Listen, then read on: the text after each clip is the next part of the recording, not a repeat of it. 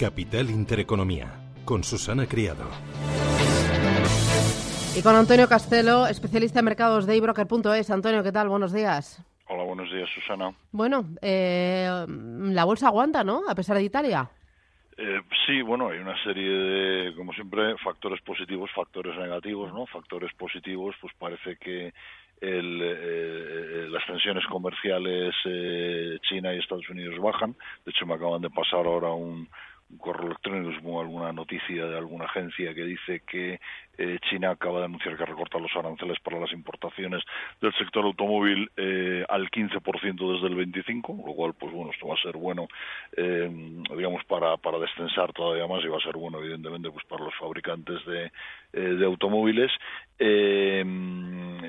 Bueno, en Europa el, euro débil, pues esto también da, da cancha, sobre todo, pues a los valores, a, los, las exportadoras, sobre todo en índices como el como el alemán. Petróleo, eh, bueno, está eh, aguanta por debajo de los 80 de los 80 dólares barril, por lo tanto ahí no tenemos mucha novedad y donde tenemos el lío, evidentemente, pues es en en Italia, ¿no? ¿Te acuerdas que hace algunas semanas, ¿no?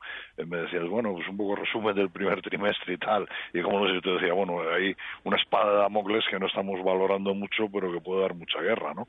Y es el tema, el tema político y en concreto Italia, ¿no? O sea, la coalición está de, gobierno antinatura, pues bueno, vamos a ver un poco por dónde, por dónde sale, ¿no? Y, y, y, y bueno, y probablemente pues vamos a, eh, a ver otra vez pues eh, a reproducir lo que ya vivimos hace algunos años, tensiones en, en, en cuanto al euro eh, y bueno, luego Italia también, pues es un país que, que, digamos que dentro de los grandes de la Unión Europea es quizás desde el punto de vista económico el que tiene la situación más más complicada y esto es lo que va esto es lo que va a marcar el devenir de los mercados. Claro, y hasta que ese devenir no esté claro, mejor bancos fuera porque son los más frágiles a todo esto de Italia. Pues, eh, pues eh, Oye, ver, porque a los bancos italianos le están dando de lo lindo, ¿eh? Bueno, claro, Sí. pero eso, eso fue lo que te estaba diciendo, es que realmente la situación de la de Italia en general y los bancos italianos en particular, pues ha sido la más parcheada durante todo este durante todo este tiempo, ¿no?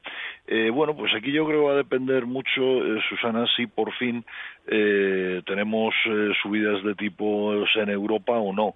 Eh, bueno, alguien del Banco Central Europeo salía el otro día diciendo que, que no esperemos, o sea, que, que, que, el- que los tipos de interés no, no, no iba a haber que esperar años para que subieran, que iban a ser algunos trimestres, ¿no? Si, si finalmente eh, los tipos de los tipos de interés suben, pues esto va a ser bueno para para la banca, ¿no? Eh, van a trabajar con unos márgenes con unos márgenes eh, eh, mejores, ¿no?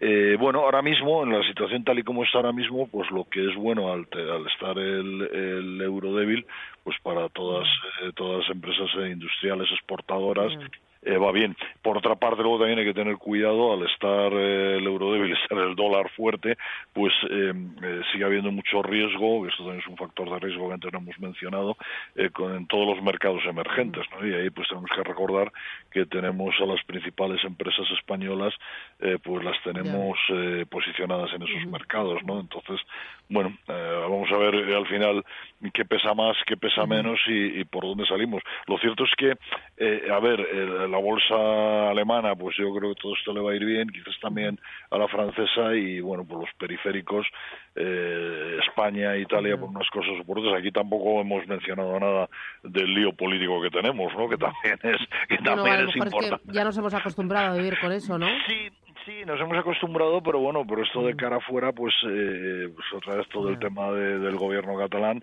pues eh, es importante, ¿no? Y, y al final lo de siempre, Susana, lo hemos hablado muchas veces, cuando un inversor institucional extranjero tiene posiciones en un país, al final, ¿qué es lo que tiene? Pues tiene la telefónica del país, la Repsol del país, la Iberdrola del país y los dos bancos grandes del país.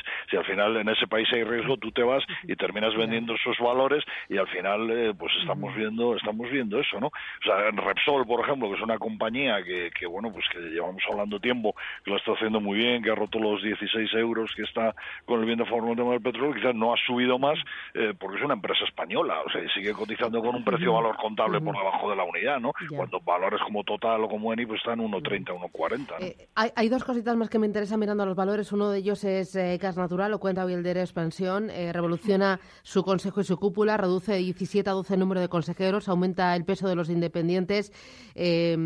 ¿Este tipo de noticias afecta a la cotización? Yo creo que yo creo que no. Yo creo que lo que va lo que va a pasar es que bueno que, como bien dicen ellos pues va a hacer un poco más eficiente el consejo. Muchas veces los consejos de administración están eh, hay muchas personas. Yo no sé si realmente luego los consejos eh, se deciden las cosas que pasan eh, en las empresas o se deciden más en los comités ejecutivos. Yo creo que esto no va esto en cuanto a la cotización no no le va a afectar especialmente. Mm, y luego me interesa también el tema de las SOCIMES, el inmobiliario cotizado. Eh, te lo digo porque día sí día también estamos viendo informaciones en la prensa sobre la subida de los precios, eh, el aumento de la compra-venta de viviendas, el aumento del crédito. Eh, pues ¿SOCIMES sí o no? ¿O pues llegamos tarde? Pues eh, no, yo creo, yo creo que todavía sí. Vamos a ver, eh, hubiera sido mejor hace un año o hace dos, evidentemente, pero yo creo que todavía sí. O sea, los que ya somos mayores, estamos ya en el entorno de los 60, pues nos acordamos que cuando empezábamos en esto hace treinta y tantos años, eh, había un sector que era muy clave, que era precisamente el sector inmobiliario patrimonialista, que al final es lo que hacen las SOCIMES. Estamos inventando algo que existía hace ya hace ya unos cuantos años, ¿no? Y aquellas, pues Valle Hermoso que yo recuerdo, inmobiliaria eh, metropolitana, eh, inmobiliaria Vasco Central, etcétera, pues al final su negocio era, eh, tengo un patrimonio en alquiler importante y, vivo de eso, son unos ingresos recurrentes, no me generan. Entonces, yo creo que es un sector en el que todavía podemos entrar, todavía podemos estar. hay por ahí mucho movimiento, muchas inversiones pendientes.